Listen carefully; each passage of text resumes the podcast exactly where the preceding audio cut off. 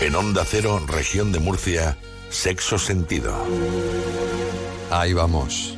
Programa que forma parte ya también de la historia de este espacio junto con Pantalla Cero. Desde que yo existo aquí existen ambas secciones prácticamente. No, es que en Pantalla Cero es anterior, ¿verdad, Antonio? Sí, señor, desde el año 96 por lo menos. Y- ¿Qué? Sí, y yo entré en el 97. Mm, no me puede hacer tan mayor usted. Es A que- ver, es que tú yo eras- tú recuerdo eras muy jovencico. que Isa Durante, Por eso no que te estaba con nosotros, estaba, yo ya estaba haciendo la carrera. Sí. Sí, Estaban Pedro Alberto Cruz e Isabel Durante. claro, ambos estaban haciendo la carrera. Claro, estaban estudiando. Y yo, y, y yo era oyente y llamante. Y ambos son profesores de la universidad. Pues fíjate. Pues fíjate, o sea que no ha llovido. Madre mía. Jesús era un pipiolo también. Estaba recién salidito de la... Del cascarón. No. Sí, tenía pelo y todo. En el 90 y... Buenas tardes. Hola. Jesús, siempre se me olvida dar buenas tardes porque como ya lo saludo aquí y luego yo me olvido. Sí, sí. En fin, bueno, dejarme que me centre. Voy a contextualizar qué bonita palabra, ¿verdad? Hoy he aprendido una palabra nueva. Mm. Una palabra nueva que me ha gustado mucho y que se llama eviterno. Que viene a ser eterno. Eviterno. Sí, es una, una amistad para toda la vida. Oh, qué bonito. Que habiendo comenzado en el tiempo, no tendrá fin. O sea que no tendrá fin. No es que sea. Sí, no. Eterno, Eso había una canción. pues eterno igual, ¿no? Eter- viene a ser eh, eh, lo de viterno. Eso había una canción. Lo de, Tontascas. lo de Amigos para siempre. Amigos per siempre. Claro, claro, pues es otro palabra eh, de letras extranjeras. Claro.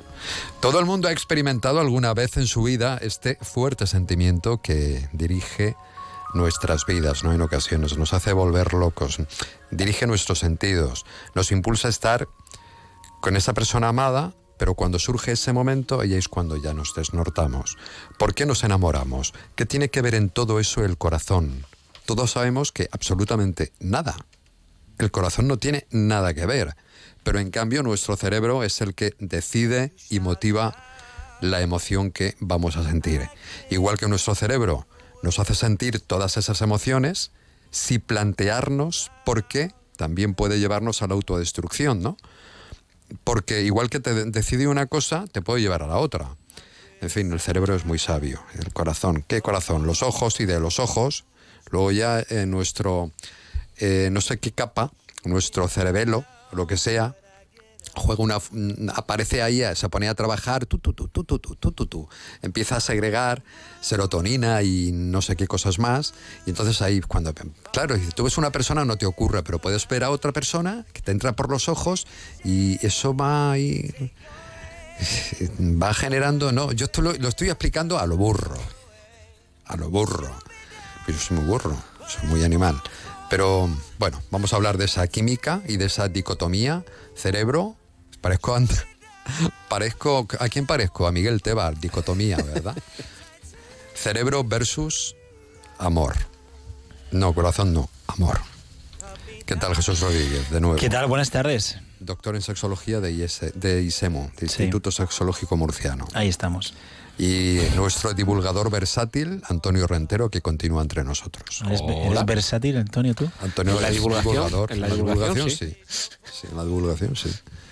La psicología del amor es un tema yo creo que muy interesante. porque Nadie se plantea lo que le, le pasa a nuestro cerebro, ¿no? Y mejor no planteárselo. No, no lo entenderíamos, pero nosotros vamos a intentar explicarlo. Yo llevo años, y me reivindico hoy, llevo años manteniendo esta postura que la ciencia refrenda. Pasa que si lo digo yo, se me hace menos caso. ¿Cuál es tu postura o tu teoría? No, yo no es mi postura, es la realidad. Es decir, yo llevo tiempo diciendo que el enamoramiento tiene mucha similitud a una adicción Ostras, pura y dura, un proceso adictivo eh, basado en una conducta pues reforzante y lo, todo lo que nuestro cerebro genera ante ese objeto o ese ser o esa persona o esa cosa amada. Y es así, y a partir de ahí pues hay unos dos, tres años en que somos víctimas, a veces con mejor suerte, a veces con peor suerte, de esa situación. Y eso explicaría, por ejemplo, pues, por qué muchas relaciones, pues eh, pasado ese tiempo, pues suelen ir a, a menos o, o- o termina. Porque toda esa química empieza a bajar o cómo. Yo, por Bueno. ejemplo, que no tengo química, yo no me, no me enamoraría nunca, ¿no? Porque claro, si esto juega un papel muy importante. Sí, realmente tiene que ver mucho con, lo- con los neurotransmisores, con la química cerebral, pero el enamoramiento lo que no consigue explicar la, la ciencia es por qué con esa persona. Se supone que hay una predisposición, es decir, tu cuerpo está de alguna forma predispuesto para enamorarse, pero luego por qué esa persona en concreto. Porque ¿Por qué? Claro, porque cuando ves a alguien o te atrae algo, ¿por qué? Se te dispara el corazón. Claro. No, ahí sí que el corazón mm, te pone nervioso. Las y- mariposas en el estómago. Tú, tú, tú, tú, tú, tú, tú. Y Que recordemos eso- que en el estómago también hay neuronas. Claro. Claro, y muchas. Y, por eso lo notas en el estómago cuando tienes algún tipo de, Es curioso, de impulso. Eh, bueno, estaba la película de One Car Way de In the Mood for Love, deseando amar aquí en español, pero In the Mood for Love la traducción sería algo así como eh, eh, en forma o en el estado necesario para amar. Y yo creo que, mm, no sé si la ciencia lo explicará, de partirse de una pequeña predisposición, aunque tú a lo mejor no seas ni consciente, y de pronto aparece ese estímulo externo, que visual, químico, lo que sea, desencadena el que tú respondas. Y a partir de ahí, a lo mejor no te lo explicas. Que os habrá pasado alguna vez decir, pero ¿cómo me pongo, cómo me pongo con esta persona? Claro. Que si lo analizo fríamente, aquello de, ¿usted se considera inteligente? Y dice, hombre, si me analizo, no, pero vamos, si me comparo. Y aquí lo mismo. Es posible, Te encuentras con alguien y dice, si te, pose- te pones a analizarlo y dice, yo no lo entiendo por qué me pasa, pero me pasa. Y, y yo creo que yo estoy ahí un que poco tiene, con- tiene el poder de alterar el funcionamiento de nuestro sistema nervioso central. Es decir, nos cambia como personas. Enamorarnos nos cambia como personas, nos cambia la percepción del tiempo, de la realidad. Nuestro cuerpo funciona diferente a nivel ¿nos hormonal. idiotizamos o no? Porque antes hemos Eso hablado de los idiotas. es subjetivo. Desde mi punto de vista, para mí el enamoramiento debería ser considerado un atenuante o una condición mental que influye a la hora de tomar decisiones y de tener conductas. Porque igual que una cuando uno está tomado, cuando, o sea, cuando uno se enamora es conveniente no tomar ningún tipo de decisiones, por lo menos en ese momento. Mm, ¿Es conveniente o no? No, fi- no firmar que- hipotecas y cosas de sí, esas, ese tipo de cosas. Claro, es que el problema del amor es que es una motivación y un impulso que rara vez puedes controlarlo, salvo que te hayas llevado ya varios golpes o varios, has tenido varios incidentes, pero es un impulso, una motivación difícil de resistirse. Más que nada porque socialmente no nos obligamos a resistirnos, lo consideramos una motivación o un impulso positivo. Si yo tengo impulso de consumir alcohol o impulso de jugarme más de lo que debo al, al- en el casino, etcétera, está socialmente mal visto. Pero claro, estamos en el día de los enamorados. ¿Qué está de mal estar muy enamorado? Cuanto más mamorado esté, mejor. Con lo cual no tiendo a autorregularme ni a controlarme. Yo no entiendo al cerebro. Bueno, es que tiene razones. No puedo entenderlo. Tiene razones el corazón que la razón no entiende. Sí. ¿Ves? Es que- Aparte las canciones, el acervo popular, los, pues todo. O sea, es cultura también. Es una cultura Forma de la adicción, de, favorecer la adicción al amor. Si es que hay una canción, Addicted to Love, de Robert es que Palmer. es eso. Ponme Ahora- la ni- niña, ponme la canción. pero esto es porque se genera Addicted- una serie de. Addicted to love. Es, Addicted to love. Esta- se, se genera una- un, un torrente de, de- de productos químicos Sí. que lo que te hacen es sentir bien y por supuesto cuando algo te hace sentir bien te genera ese cierto, ese cierto Pero enganche. y no solamente sentir bien, sino sentir mal, sino... si dejas de, claro. Claro, eh, ahí no está solamente sentirse bien porque hay muchas cosas que nos hacen sentirnos bien. Pero claro, si encima no puedo soportar estar alejado de la persona amada, pues ya tenemos al adicto. Mire, Javier. Javier, escucha esta canción. Es un compañero, Javier. Ay, ay. Él ha visto el vídeo.